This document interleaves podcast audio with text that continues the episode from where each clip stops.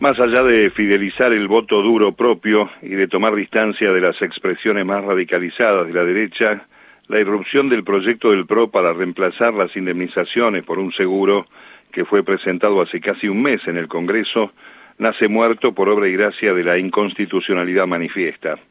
Los legisladores del espacio macrista o larretista, según se mire,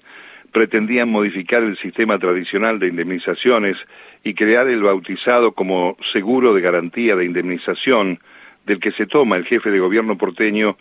para este, acompañarlo. La reta también recibió apoyos para el mismo tema por parte de la figura emergente del radicalismo, Facundo Manes.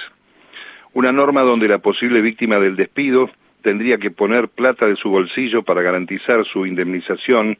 aliviando del compromiso al empleador. Es decir, que un trabajador despedido de una empresa dejaría de cobrar la indemnización completa y a cambio se le pagaría esa indemnización de manera mensual. En los fundamentos insólitos del proyecto se reconoce que primero hay que reformar la legislación laboral, aunque algunos laboralistas de prestigio señalan que lo que habría que modificar es el mismísimo artículo 14 bis de la Constitución Nacional.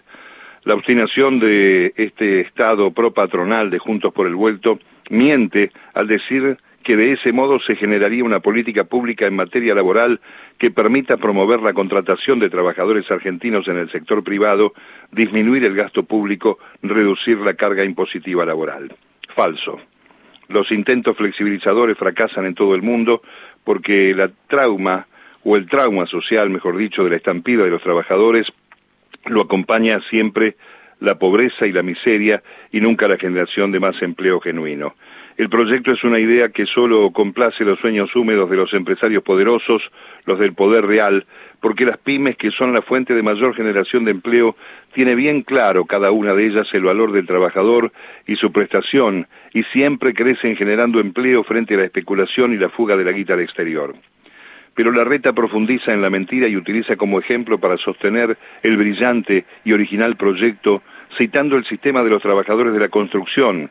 El jefe de gobierno afirma en su información falsa que existe un seguro, como el que se propone desde su espacio político, reñido con los derechos y las conquistas laborales.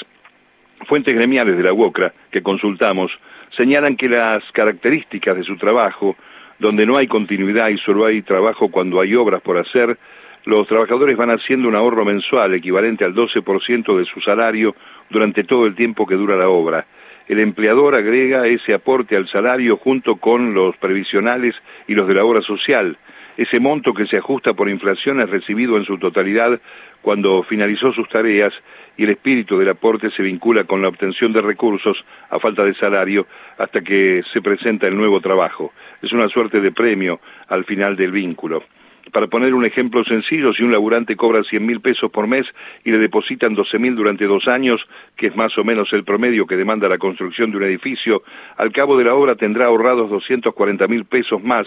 y los intereses. El sindicato lo define como premio, no es este, un reemplazo indemnizatorio o un seguro en un área que todavía sigue precarizada, pero permite que cada trabajador pueda sostenerse hasta que llegue la nueva obra. Para muchos veteranos en las lides laborales el intento del PRO escondería objetivos más oscuros, conculcar derechos laborales que están vigentes desde hace décadas y una forma de debilitar las organizaciones sindicales con la idea de que se vean obligadas a renunciar a la administración de las obras sociales por falta de aportes de los trabajadores, porque hoy, cuando tenés un seguro, siempre viene acompañado de una prepaga del mismo grupo. La obra social sindical es una de las tres patas en las que se apoya el sistema de salud del país y siempre abre el apetito recaudatorio de los prestadores privados. Esa corporación de la medicina que opera como un seguro, pero que en las crisis como las de la pandemia, vacunó a sus asociados gracias al tercer actor del rubro, el sistema público de salud, es decir, el Estado, ante quien recurren las prepagas para que también los asista cuando las papas queman. Una discusión que, como citó la vicepresidenta, debería formar parte de la Argentina que queremos, la modificación del sistema de salud en forma integral con todos los actores adentro para que las crisis sanitarias no nos vuelvan a pescar con, la guardia baja. Lo bueno es que al final de la carrera, hacia las paso, aparece la verdad, los objetivos de la derecha si regresa a gestionar, porque en eso sí están juntos. Basta solo ese ejemplo que se les cayó a última hora para que esta vez nos demos cuenta que hay que volver a votar contra la mentira. Firmado Mario.